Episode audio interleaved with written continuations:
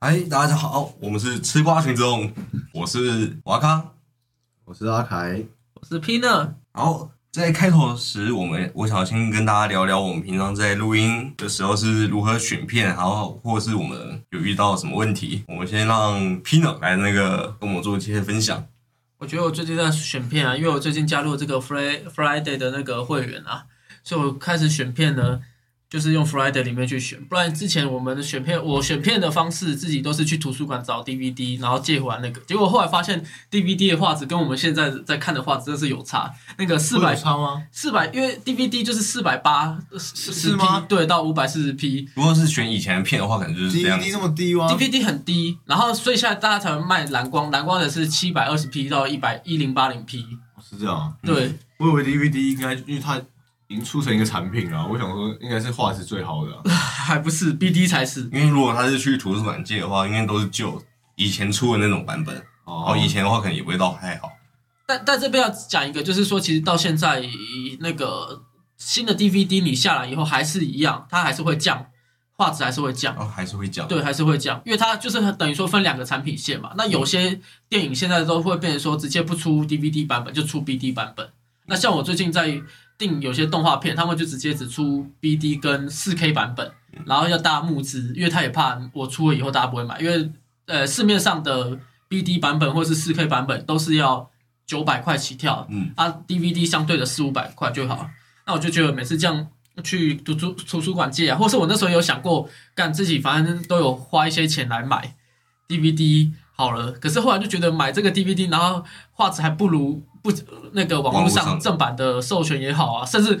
我连看盗版的我都觉得那个画质比 DVD 好。这这这最后就让我想到啊，算了，干脆花一些钱，然后去买这个正版影音平台啊。那时候在想 Netflix 还是要 Friday，我还想说 Friday 好，因为 Netflix 有些他们都是比较自制的电影比较居多，嗯，所以那就先从 Friday 开始买。那 Netflix 的话，哎，我记得印象中我们的团队里面是有人有 Netflix 账号，我到时候再跟他借就好了。其实其实你选 Friday 还蛮少见的，就是以现在来说，Netflix 应该算是最大众吧。算是最大宗，这确实是。其实 Friday 当初会选，呃，会听过，就是因为他当初有一个国际桥牌社、嗯这部国片，那他上来以后就打开这个 Friday 的知名度啊。没有，你只是刚好你认识他而已。啊，也也也是认识他了。哦，还有一个买 video 啊，我的台哥的哦对台台哥台湾大哥大啊，他那时候也叫我说要不要去办会员，可是嗯选了一下，后来是选择 Friday 好了。这是我最近在做一个选片的动作了。那至于选片的部分会有什么呢？那目前来讲的话，我还蛮多元化的欸。像原本呃是说想要做什么商业片啊，或是动画片的影评啊。可是我最近，例如说我下一步要做的话，好像是叫做一一。你明你明就你之前明就说你要做什么行销类的，对对对对，就商业，就是商业的这种嗯模式。可是最后想说，哎、最近在看这些老的国片，发现哎、其实老的国片还蛮好看的。因为我以前是完全没有接触到这个，就像以前大家就说周星驰的什么什么片很好看，我的周星驰的片一部都没有看过，所以我点秋香也没有。没有都没有，都没有吗？对，都没有。九品芝麻官也没有。没有，我我不然就是看片段，就是 Facebook 会有剪一些小短短的片段，我就我去这样去看啦。那所以我就开始发现，哎，这些老片都还不错，尤其是这些老片都是相隔大概二三十年前的片子，你会发，你就一直去想象这些人到现在已经变成了另外一个模样了。嗯，我以前我最近呃，以前我一直在看推理小说，我也喜欢看那种以前早期九零年代的推理小说，像东野圭吾的小说。最近因为有些原因，他都一直在翻台湾的翻译的文学，都是在翻他以前九零年代刚写的那个时候，你就发现这个时代的小说写出来的东西跟现在写出来的其实有差差别。一定一定有差，对，像是光在智慧型手机这一块就没有，所以以前没有智慧型手机或者是科技没有那么发达的所所写出来的故事跟现在的一定有相不不同嘛。我就发现，哎，不管在呃读小说也好，看电影也好，哎，都还蛮，我个人觉得还蛮喜欢这一块。的，所以像我最近在选片的话，有稍微跟我原本的初衷想的不一样。嗯，好，那我们的阿凯，然后我在讲我的那个选片指南之前，我想要先讲一件事情，嗯，是不是？就是我我上一部选那个喜宴啊，嗯，我觉得好像没有，我觉得我没有表现很好。你没有很好吗？因为因为我觉得，因为那时候，因为其实那那个那个年代的国片，它就是就像我一开始那时候有讲说，它是比较偏文艺片或艺术片的类型，嗯，对所以他看的方式，他你不单要看他的剧情，你还要就是你还要体会到说他的一些他的镜头或者他的一些人物的设定啊，或者是或是一些场场景上，反正就是你你你要你不止剧情，你要跟这个电影有更深的理解。嗯，可是我觉得我那时候没有好好的带领你们。我觉得我那时候，因为我那时候写了一个写了一个脚本嘛，我觉得我好像太跟着脚本走了，然后没有没有跟你们，因为因为就是因为这样的电影，所以它才更有讨论的那个空间。可是我觉得我好像太太跟着我写的那个脚本太自式化了，然后就没有好好的那个好好的带领你们进入到这个看看文艺片的这个感觉对，就是说要每一幕，然后每每个画面，然后我们可以去好好的讨论，然后每个每个人有不同的发现，嗯的那个感觉，所以我觉得有点可惜。但是因为还还还在还在抓这个这 tempo 这个主持的感觉，是所以希望下次可以表现好，更然后好一点。像我我自己就先让给你继续讲了。直接继续喜宴 那也是先不用二点零，好不好？喜宴，我们喜宴上，然后这一步喜宴下。下，重讲一次。可是说真的，如果以喜宴的话，喜宴下还是可以讲很多东西。啊就就是因为你看电如果电影丰富的话，就真的有那么多东西可以讨论。对，嗯，所以你在录音跟选配上有什么样的选择？我我我我在选片的话，其实我我选片我自己设定还蛮广的，就是就是我我喜欢的我就会提出来。你看，像我第一部选《刺激刺激一九九五》是外国的片，然后是就是比较旧的、比较经典的片。是然后我我选喜宴也是，因为那时候我就觉得说，不要都是外国片，就是要让大家知道我们那个我们台湾也是可以有很棒的电影，所以我就想说，马上就要紧接着来一部国片，是，然后我也是选就是经典的老片，然后就搞砸了。就就有今天的忏悔时间了。没有没有当一个好的那个领航员，好好带领你们。那你要先加入桃园领航员。那 那先不用。然后，所以我所以我我喜欢的我都我都我都会提出，所以我的片我我自己没有给自己局限说要什么类型，就是就我看过我喜欢的，我都会拿出来讨论。因为像我的话，嗯，在家我也不怎么会看电影。然后如果是从小就认识我的，应该可以知道我的一些那种读读书心得啊，要么是电影后的心得啊。不会超过五个字，没有啊，他 妖兽战，老师都会限定字，然后差不多可能限定个两百字或五百字吧。我开头通常第一句话都是很无聊，这三个字会会一定会有很无聊那几个字。哎你有当议员的潜力，知道吗？很因为出国考察妖兽战是这个电影是这个艺术的一环，你居然觉得很无聊？就是从小就没有在看电影的习惯，然后我想说哦，就就随便看随便看，然后心就随便摆随便摆。那五百个字里面有很多东西都在形容，把那个很无聊的几个字发挥得淋漓尽致。但我觉得这个要说一下，就是以前的老师啊选的片，就是像我们现在在看的文艺片一样，嗯，不会就是给我们看那种商业片啊。不然要是我们那时候在那我们那个年代看一个麦可贝监制的那个变形金刚的话，那大家都一定会觉得很有趣。可是那时候的他们的老师的想法就跟我们现在一样，就会开始看一些老片啊、经典的文艺片啊。可是不是啊？可是以老师的角度，他放变形金刚给你看干嘛？他他也没有，你看完变形金刚，你也没有什么就是那种正向的心得啊。因为老师就是要让你写心得的嘛。一个字爽啊，就可以是不用太教育。可以促进那个国家经济发展啊。爸妈就会，哎、小孩就会吵爸妈，哎、马上我要买这个，我要买这个。哎，对，那也不是我们的，那是外国的，那也要看那个台湾的终极一班啦，有没有？对之类的吧。我我要买这个平底锅。对，平底锅，平底锅产业整个大发财。但我觉得不是，这不是你那个你心得写不出来的重点。我觉得你只是不想写功课而已。也不是啊，哎、嗯，哦，也可能是啊，马上说，啊，就没办法，啊，就不喜欢写啊。好，然后像我在那个选选电影的时候啊，我通常会选一些那个外外国片，因为我本身就比较少在少在看外国因为我觉得要，哦因为我本来在看那个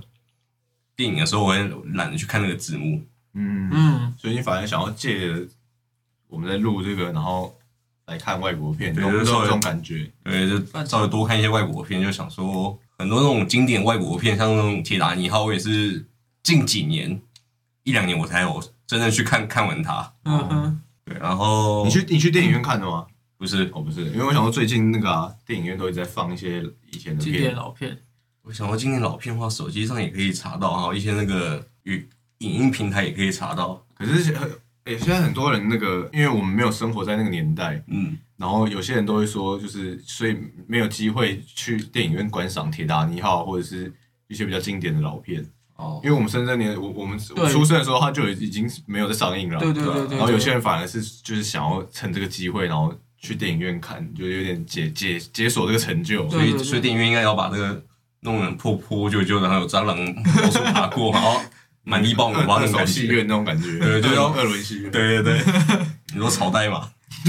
朝代已经倒了，然后朝代倒了，朝代目前暂时是倒，因为他上次有说他那个没有芯片下来，然后他们二轮也不知道演什么，所以就先暂他写暂停营业，但是到现在都还没恢复的样子。现现在电影院都在放那个近二十年前的片啊，对啊那他们就要放三十年前的片啊，才符合他们二轮戏院。然后像我在平常选片的时候，像我上一部选的是《火箭人》，火箭人，火箭人的话是《金牌特务》里面，然后我才知道《火箭人》这部电影。然后像我有时候也会问我同事、我的朋友，那个哎有什么推荐电影？像他第刚开始第一部就是直接推荐我《刺激一一九九五》，直接被我选走，对我说哎我们就是刚好要选这个、哎因为这部真的是太经典了。嗯，然后像今天我今天我选的这部片是《海上钢琴师》。我选这部片其中之一的原因是那个我在平常在 FFB 上然后有看到一些那种片段，然后当下我就只有看片段，然后我我也没有去查它，然后之后我也是去问那个我同事，然后我同事第一个也推荐我那个《海上钢琴师》，你同事是很很爱看电影哦，问为什么你还是问他？没有就平平常聊天的时候，然后去问一下问一下，那、你刚刚说推荐你海上跟那个一九九五是同一个人吗？都是同一个人。啊，他是男的，那他应该就是很爱看电影的吧？我是不知道他到底爱不爱看看电影啊，可是我知道他爱看动漫啊。哦，完全没关联。有关联，动动漫电影也是一个产业。有啊，他是现在也在追剧那些什么的。嗯，有八点档，对，然后他推荐我这个《海上钢琴师》之后，我就有去稍微查一下，然后刚好查到那个片段，然后跟我那个 F 一看到的片段是一样的，然后所以我才选哦，那就来选这部好了。我当初以为你会选这个片段，是因为我们那时候去蓝屿玩，然后你在船上吐了两个一个多小时。我想说你是不是因为这样，然后想要战胜那个大海，你就想说，那我不如学个海上钢琴师。羡慕有人可以在海上弹钢琴，弹钢琴然后不会吐。我的身份证可以是在那个电影里面那个胖子 麦克摇摇晃晃走出来，然后直接吐在那个 瓮里面，里面。好了，那就直接进入我们的主题了。那阿凯，你之前有跟我提过，你之前就有想要看这部片，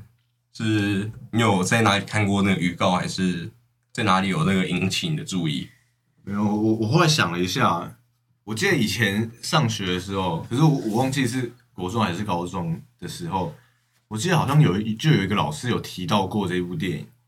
然后他那时候因为因为因为有点久以前了，所以记忆有点模糊。那我我记得他那个老老师那时候是说，就是就这部电影是在讲说有有一个下不了船的钢琴家，嗯。然后很厉害什么，然后很他他我记得他那时候说就是有人会上船来跟他挑战，嗯，可是其实电影里面是只有一个，一台一个而已。对，可是我因为我印象，因为其实印象有点模糊，但我嗯依稀记得他是这样讲。然后我那时候就想说，为为什么会有一个钢琴家，然后他下不了船？就他，就是他，然后还有很多人来上船跟他挑战，而不是他下船去让别人挑战或跟别人挑战。嗯，就是有就是这样子，就萌芽出那时候原本有想要看，因为如果如果那个老师是说他不能，这是钢琴家，他不能下船的话，你就可以想到很多理由啊。例如什么轨道城之类，然后被阻塞了。完全不是这个理由。直接恐怖片，就不不能下船，可以有很多理由，比如说他的船还没到站啊，不是 还是还是他护照过期啊？像航航站奇缘不就是对到那边然后护照就不能用，他这个通缉犯啊等等的理由，有有很多外部的原因会导致他不能下船。是可是那老那个老师那时候就说他下不了船，嗯，我觉得这这个这个又有差，就下不了船会让人家为为什为什么下不了？下船不就走下去就好了吗？是啊，所以我那时候就有萌生出，就是就是至少说知道这部电影啊，然后有点想看。想要去关注他到底是如何下不了船。对对对，然后我印象中那时候，因为那时候才国高中而已，然后我那时候看到，我记得我那时候当下是有去查，嗯，然后我看到电影是三个多，好像是就是快三个小时，嗯，然后我就不太想看了，放弃 那个年纪比较没什么耐心，然后后来就一一一直就都没看过，然后到到到现在到，现在。好，那这个阿凯还有 Pina，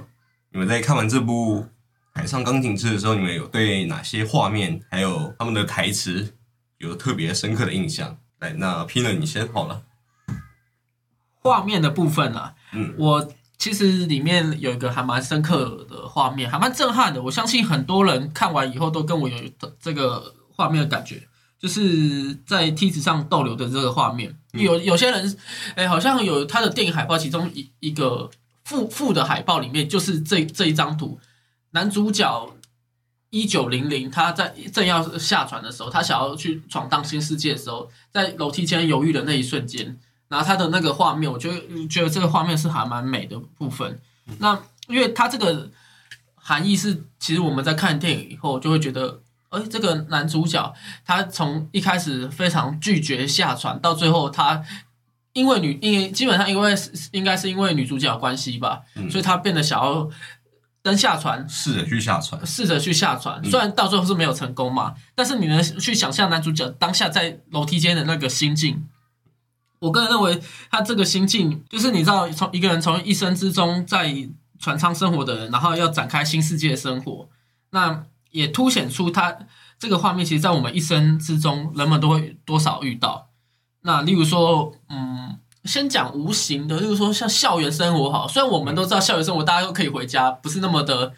不自由，但是从校园生活你毕业了以后，要转换到城市工作，那种无形的感觉，跟这个画面有点雷同。哎，如果要讲有形的话，就是当兵嘛，当兵我们是在一个封闭的。呃，军中的园区里面，那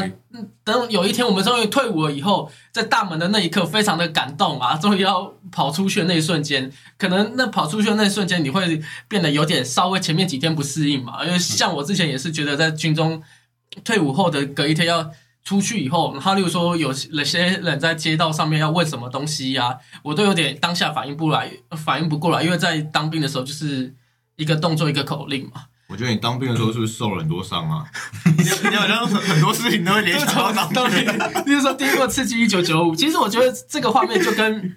《刺激一九九五》里面的那个图书馆管理员哈斯哈斯特一样。那他当初你直接记得他名字，我有点忘记了。还记得哈斯特的人，我会觉得说好像一样，都是在一个体系里面待久了以后，就是他在这个船舱待久以后，他有拥有这个世界，他觉得他在这个世界里面，他有是一个有身份有地位的，可是到最后要下船的时候，他要重新面对一个大世界的环境，他已经不再是船上面里面被大家注目的英雄，而是一个凡人。那我觉得他在下去的这一瞬间，他想了那么，就是内心其实有那么多画面，再搭配这一个他在楼梯间这个画面，是我目前觉得这部电影里面最有印象深刻的画面。嗯，我想我如果是当我那时候当兵一出来吧，我那就直接在家废了三天，很棒啊！很棒，就是所以所以就是退伍后就直接回家了。啊，就直接回家，然后直接待待在家里，然后那边看电视、玩电脑，好好享受一下自由的生活。我我觉我觉得好像从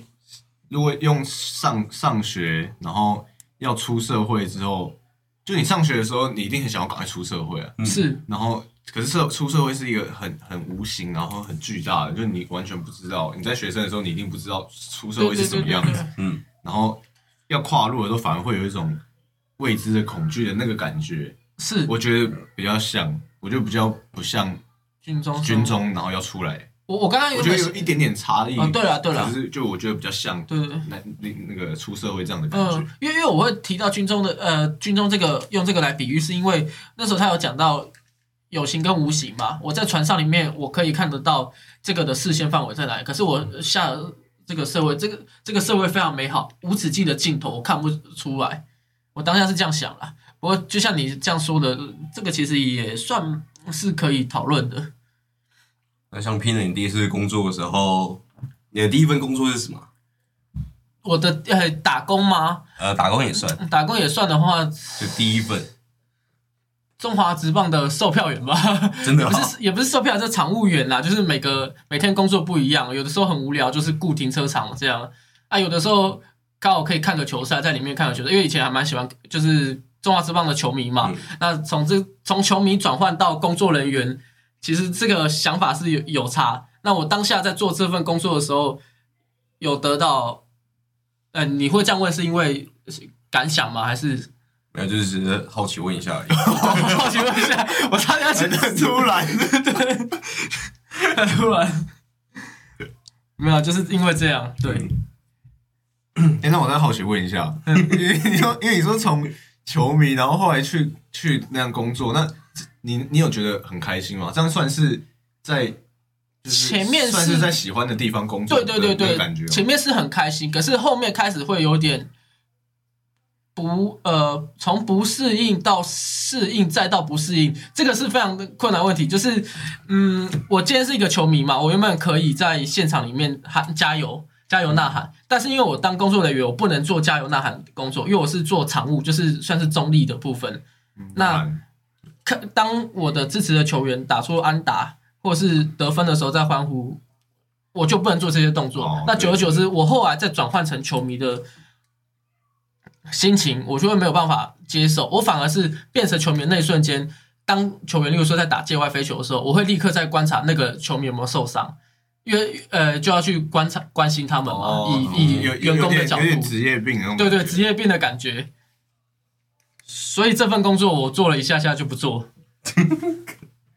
所以你在那个应应征的工作的时候，你当下的心境是怎么样？应征工作的当下的心境，我们在中华职棒没有应征这个工作，因为这个工作很缺人，所以缺只要一有人说他要来，就就像工地一样上班，你明天就上班了。哦记得缴身份证就对所以所以你一开始是在那个中那个中华职棒那个球场外面，然后就有一个人开着卡车过来，然后说：“ 你你你 上车。”这路口有没有点到那一个？是没有那么夸张，但如果是这样的话，这个这个哦，这个回忆应该是更多了。好，那么阿凯，你对这部电影有什么画面有特别深刻？我比较深刻的地方是有有一个那个那时候主角那个一九零零，他他在他后来要录他的唱片嘛，他不知道为什么，因为那那时候电影其实没演出来，就突然跳到他就有人上传帮要帮他的钢琴录成专辑，这样录成唱片。对，然后他他录他一开始。就是电影里面演的，好像他不，他本来不知道到底要干嘛，就是他不知道什么是录制音乐，嗯。他可能就是就答应了，然后录完之后，那个录制的那个老板或是工作人员就跟他讲说，就诶、太太棒了，太美妙了，然后对对对，这这张唱片就已经录好了，然后就可以发发扬到世界各地。嗯，然后那个主那个一九零零，他他就觉得他突然觉得很惊恐，说他他不想要让他的音乐离开他，就他他的他，如果你想要听他的音乐，一定要在现场，然后听他亲自弹奏这样的感觉。所以他就突然说：“我我后悔了。”然后就把那个唱片抢走。嗯，我那时候看到的时候，我可能是因为我在那个现实世界中，就是你会觉得说签签了约就一定要一定要做啊。对啊对啊对啊。结果说我突然看到这一幕的时候，我突然有一种一一一种违和感，还是说、哦，就是哎哎、他不是签约了，为什么他可以这样？可是后来又觉得说这样这样才符合他，他他他就是这样子的人呐、啊，他对就是对对对，突然感觉到说，哎、我我我不想要这样子，那他他就会直接出尔反尔，嗯他而且他他也很直接的讲说，我我常常后悔这样，因为一般我们会大家会觉得说不要做你会后悔的事情，嗯，对。可是他反而是他就很神色自若的说，我后悔了。哦，我我后悔了，所以我要我要拿回来。是，然后我就觉得这一段我觉得还蛮不错的，蛮有趣的啦。像我的话，我是画面刚开始那没多久，然后不是有那个他们在船，呃，也也也不是他们，就是船船上那个画面，船那个画面，然后不是有有很很多人，哦，最一开始对就最一开始，然后他们挤在那边，然后那个画面就是直接让我想到那个《海角七号》里面那个日日本撤退后那个船，你说他你说那个海角七号里面，然后一直在写信的那个，对，他不是躲在船上，然后那边写信，嗯，然后就让我想到这个画面，就比较有那是那个战败后，然后那个要返回祖国哦，可是他可是他们。不是啊，但是那不是啊，然后只是我看到那个画面，我第一个想到就是那个，然后还有就是那个男主角在谈那个麦克斯啊，麦克斯那个问那个一九零零一九零零他的那个创作是哪里来的灵感，然后他又开始那个跟他介绍他他那个钢琴是怎怎么怎么弹的。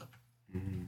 就是好像他就说看看着那个现场那个听众表情那些什么的，直接很自然而然弹出他的那个，就是为为他这个人谱出一曲的那种感觉。对对对对，我觉我觉得那边还也蛮厉害的，因为你不觉得他那那样子有点像是就我们以前在玩，就是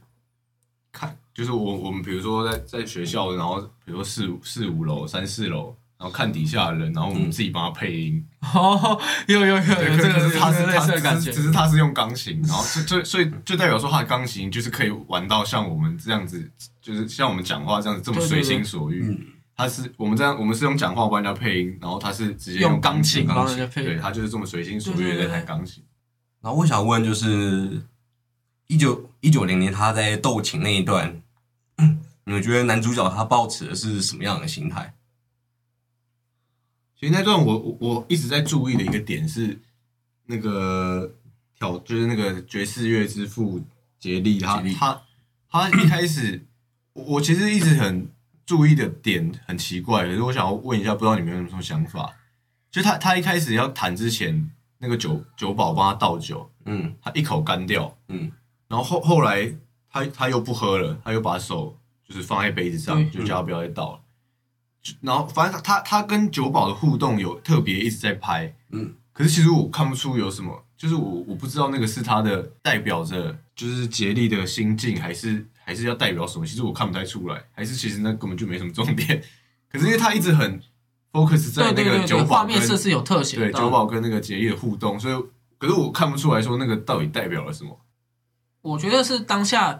在应战的感觉吧。第一个，我喝完以后我就准备要应战，但是他前面在应战的时候没有很认真。对，他在拿那个圣诞曲来那个对对对对，弄一下，那第二站他他在因为我说我说那个杰利耶，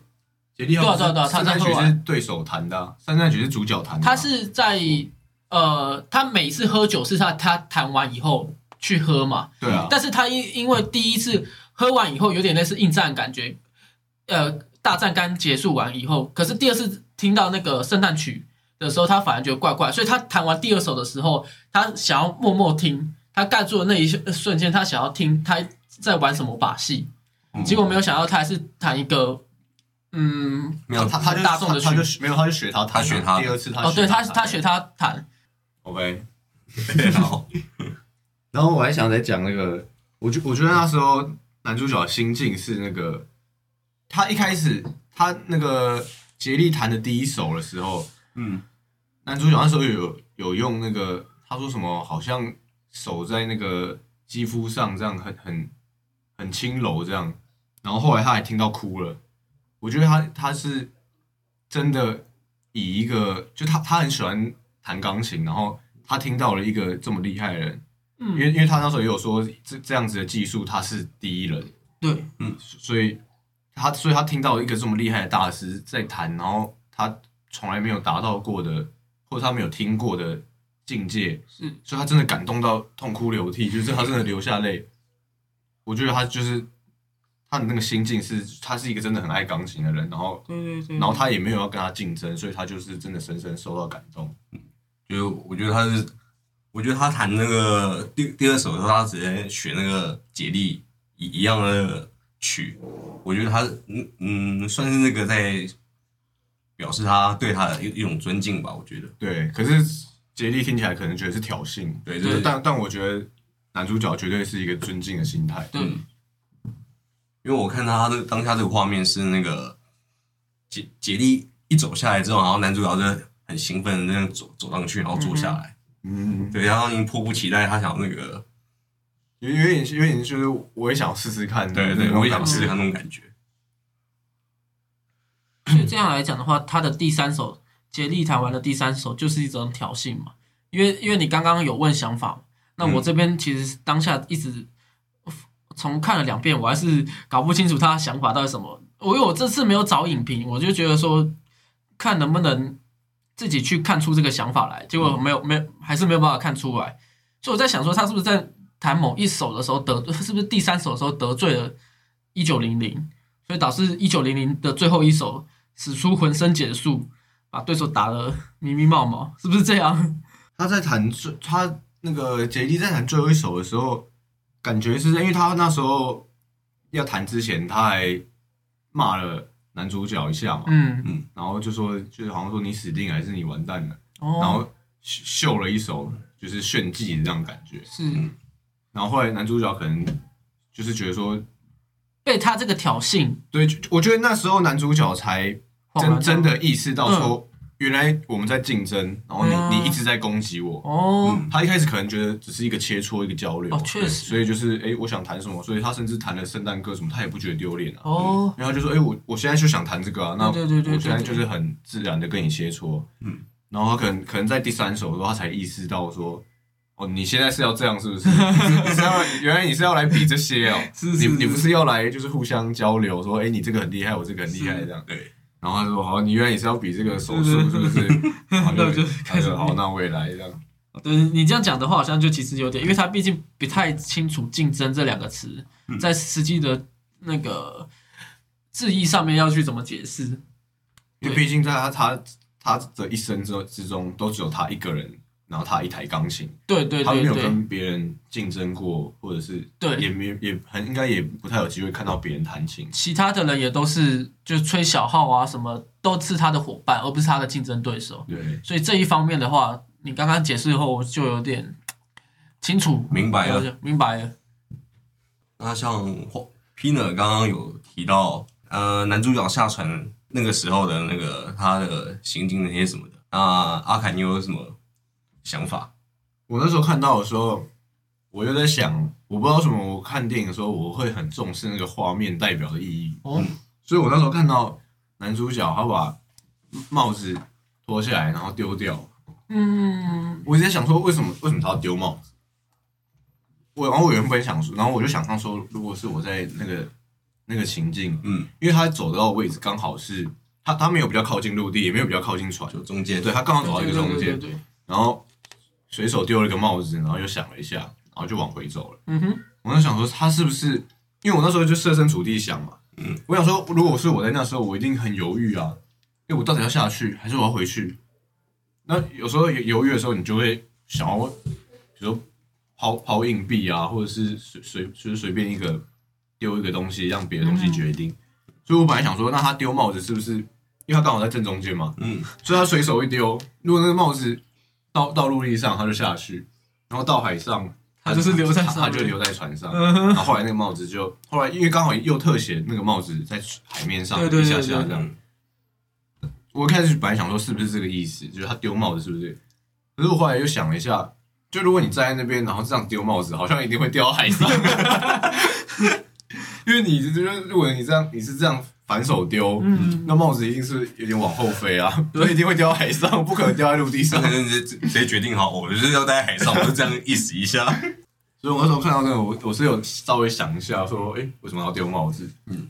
但是但是那个，因为刚刚那个心境上那个皮蛋，不是皮皮呢，哇，那个皮蛋，那个讲蛮完整的，所以我觉得那个心心境的部分，应该他他刚讲的就就就差不多，就差不多了嗯，对吧？皮蛋，我们皮花生皮蛋你，本你本来是花生，后来变 P 呢，换来换去，突然变英文版，哦，我记错了啊、然后就诞生出了皮蛋。那在最后，男主角那个时候船已经要这个被引爆的，然后他的好朋好友那个 Max，他好友 Max 就过来要找他，然后劝他下船。然后一九零零号他不肯下船，你们觉得是有什么样的原因？我那时候看到的时候，我就觉得说，真真的是艺术家性格。因为如果如果是一般人，船要爆炸，你就你就走下来啊，你就赶快下来啊。而真的是只有艺术家性格，就是他才会想那么多，嗯，他才会想说什么，那那是一个未知，然后那么广阔，这这么多条街，这么多条路，我到底要在哪一条街定下来？我要买哪一间房子？陆地上有这么多房子，就你真的是那种艺术家性格。我那时候就觉得说，艺术家性格真的很难搞。没有，你你讲一下认真的啦。我当下是觉得下船之后，他可能觉得，因为我觉得这边有点跟我刚刚在解释男主角那个贝姐的心境一样，就是因为他觉得这件事情他下船了以后，反而会变得不知所措，所以变得不知所措的话，那他还不如留在船上跟着船一起死，因为他毕竟是从这个船一起出生的嘛，那他就觉得说，那既然船没了的话，他死了以后，哎、他船没了，那他的人生也跟着就一起下葬陪葬啊。因为在这边，呃，船里面大家都是过客嘛，嗯，几乎没有人是跟他一样是坐在船上。那唯独是他跟船那么要好的话，那他不如就选择葬身在这这里，对他的人生来讲也算是功成名就了。我当下的觉得是他的心境是这么样子，可是我我看到这边的时候，其实我还有想到一个，就是如因为电影里面设定他是已经厉，因为一开我们可能会想说他在船上那么厉害，那他下船之后可能没那么就他下船之后没有有那么多钢琴家跟他比较，嗯，他可能就没有这么厉害了，那他可能就会就是比较暗淡一点啊，然后有点无所适从这样子。嗯，可是因为他在电影里面他设定他又打败了那个爵士之父，代表说他是他就算在陆地上，他也一样可以一席之地的。对，嗯，可是他依旧还是不下去。我那时候就我我在想说，就是他就算下了船，他还是可以有一席之地，但是他还是不愿意下船。这这跟这跟我的观念是有点冲冲突的。就我会觉得说，如果我够有才华的话，我到哪里都一定可以发光发热。嗯，但但是他他就是觉得说，我下船之后，我就是觉得很无所适从，就是这么多的地方，我我是不知道我身该身在何处。那、在这条船上的话，我就是我就属于这条船上的，嗯所以让我觉得说，即即便他下船也是可以有一席之地，但是他还是可以有他自己的选择。你下船之后，你一样可以有很厉害钢琴家的称号，但是他如果不想要的话，那我们旁边人说那么多有什么意义？因为他他就不想要，他就想要跟着他的船啊。一起那那我们也只能尊重他的意思。所以当下如果你是麦克斯的话，两位如果都是麦克斯的话，你们会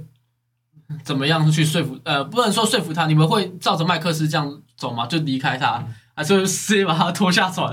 我我的话，我也可能把他打晕，然后把他搬下船。可是如果我觉得我我的话，我会跟那个 Max 一模一样的就直接做法，就是因为我会觉得他很可惜，嗯。他明明在陆地上还是一样可以有很伟大的成就，嗯，然后我会极力的想要劝劝他下船，嗯。就像就跟 Max 一模一样。对，但是如果他也是说他极力的觉得说他不要的话，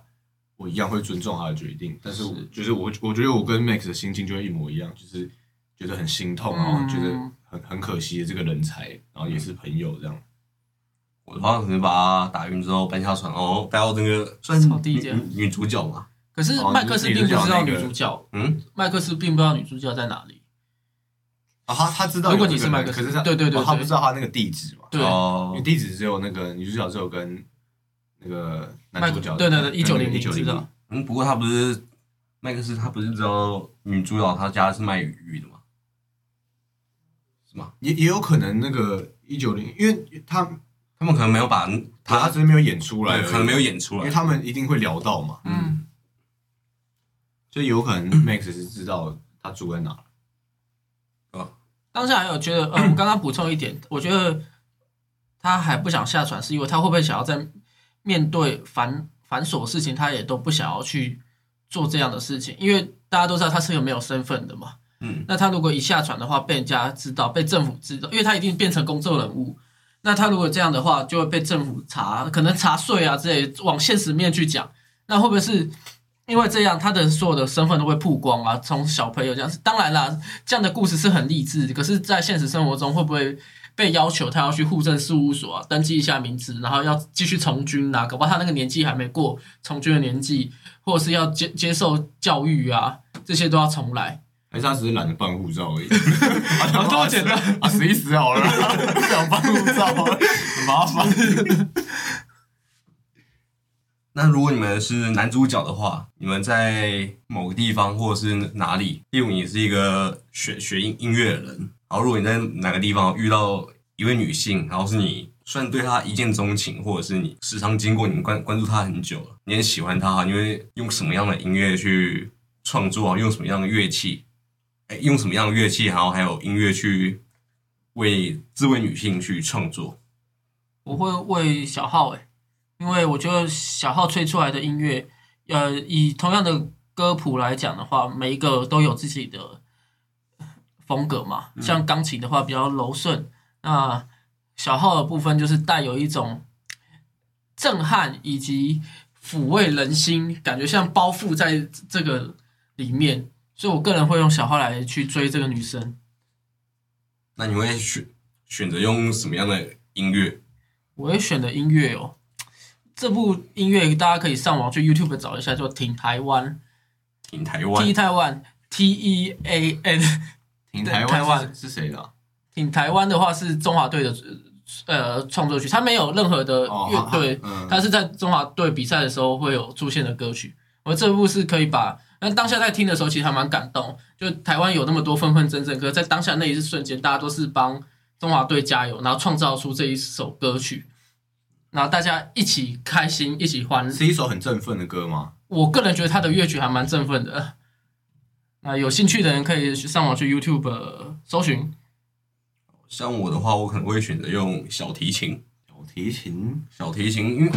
嗯，从小我本来就很想要学很多乐器啊。对，然后像小提琴是我其中之一，然后只是我觉得好像，好像会落枕。我觉得小提琴还感觉有有点难。哦，对，小提琴确实是蛮难的。对，因为我之前有去朋友家，他有小提琴，我拿试着拿过，光是拿拿着把小提琴拿拿在手上，然后靠靠在肩膀，然后那个手要去按那个弦，我觉得好太困难了。好像有人说那个动作好像是不太符合人体工学的，就小提琴拿着的那个动作。而且而且小提琴按的那个指板的地方其实跟吉他有点像，嗯，但是吉他它有一个琴枕，就是你要按哪一个音的时候，你就按在哪一格上面，嗯，所以就是比较容易一点，嗯。可小提琴它是没有的，所以你你是要靠自己，你就要知道哪一个音在哪里，嗯，所以它是还是是还蛮困难的一个乐器。所以我选小提琴的话，我的音乐我会选择孙燕姿的《遇见》。对，就我觉得它里面的歌词啊，就是在描描述的那个与那个女女主角相遇的过程。对，然后我也觉得用小提琴，然后配合《遇遇见》这首歌，哈，我觉得是蛮搭的。然后就算以后可能跟他在一起以后分手，想太远了吧？电影里面他们甚至只有几乎算是一面之缘这样。有啊，那男主角去偷亲一下，哦，对对对对，你男主角偷亲一下那一幕也太下流了吧？有啊，真的很下流。但你要必须知道男主角当下的那个心境，那个他没有办法去，呃，揣摩“下流”这个词，你懂吗？他当下就觉得对喜欢的，因为他这是算是第一次面对女生这样嘛，嗯面对喜欢的女生，他之前有打过电话嘛，偷打电话给其他住户啊，嗯然后想要跟他聊天，结果就被人家说这是诈骗电电话吗？那我觉得当下，因为男主角毕竟没有受过教育，他并不清楚这个词，他就只有觉得这个人很美。那那学着诶，这些上流社会的人可能都会在上跳舞以后，然后稍稍微亲一下对方，他也想要这样做。他的那个亲比较没有像是爱情里面的亲法，反而比较像是有点类似外国人的那种亲法，事出好意，对，事出好意的那种亲法。然后却被我们看在眼里，觉得是一个 色狼。对对对，当下我们呃欸三个人都有共同我我看到那一段，我真的有点惊讶，哎，就是哦，就是我想说，哎、为什么他突然开那个女女生房间的门这样？因为他开门的时候，他有特特别特写一下嗯那个，就是那种女女士的女士的对对对对对仓仓位这样。对对对我，我我想说他进去干嘛？像我刚才我看到那那一幕的时候，我以为他是要进去，然后找到女主角，把那个唱片放在他床头之类的。嗯，对，我以为我以为是这样子，就我看他手上什么都没拿，我结直接去果没想到。更激进。我那时候还以为他是要送送黑胶唱片，偷偷放在他的枕头底下，或者是床那个棉被上面的。对啊？那不是跟他一样吗？跟我一样啊。你有没有在听别人讲话？谢谢。那阿凯，我那我我觉得我会用一个，我那时候先想象了一下，嗯，我觉得我会，我如果看到一个一见钟情的女生的话，嗯的那个背景音乐应该是一个很悠扬的音乐，然后可能会有一点，时间静止的感觉。那那那就是另一个故事了，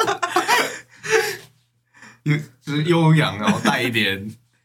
俏皮或动感。可是俏皮或动感是一点点的成分，主要是悠扬。嗯，然后我想象了一下，乐器可能会是钢琴或长笛。如果是像小号或是那个管弦乐的话，可能会太高亢了一点。嗯，所以我那时候是，哎，长笛是管弦乐吗？是，那不管，嗯。那就是我就觉得是长笛或是 钢琴。我说像是喇叭或是小号这一种的，会太高亢一点，所以要要悠扬的感觉乐器，我只有想到这两个了。嗯，然后要要有一点俏皮跟动感，是因为我不想要整整个音乐是太太柔顺的，就所以还是要有一点小小的音符在跳动的感觉。就是跟你不太配啊。对，可是可是你听完整首的时候，它要归类在抒情歌，嗯就是这个感觉，有有体会到吗？哦，理大理想概可以理解 OK，这是理想我想了一下，就是要要举例的话，我想了一首歌，就是陈绮贞的《小步舞曲》，听起来就是我刚刚讲的那个感觉，悠扬，然后一点点的俏皮跟动感，